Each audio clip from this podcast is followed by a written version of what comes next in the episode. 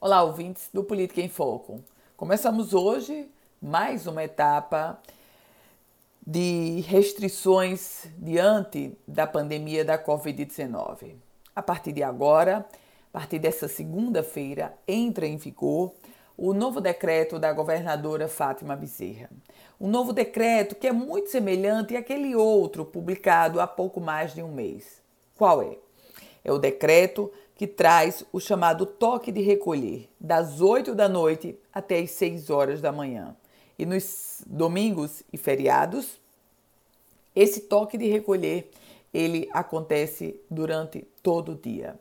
Além disso, nesse novo decreto, igrejas, templos religiosos poderão funcionar com até 20% da sua capacidade. Mas tem um detalhe importante: como o toque de recolher acontece no domingo, no dia todo, então, na verdade, igrejas e templos deverão estar fechados aos domingos, já que há um toque de recolher.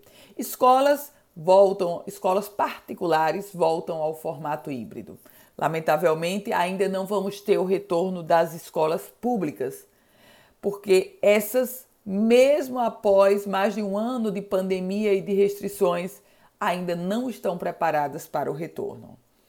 O novo, toque, o novo decreto da governadora Fátima Bezerra chega em meio a dúvidas.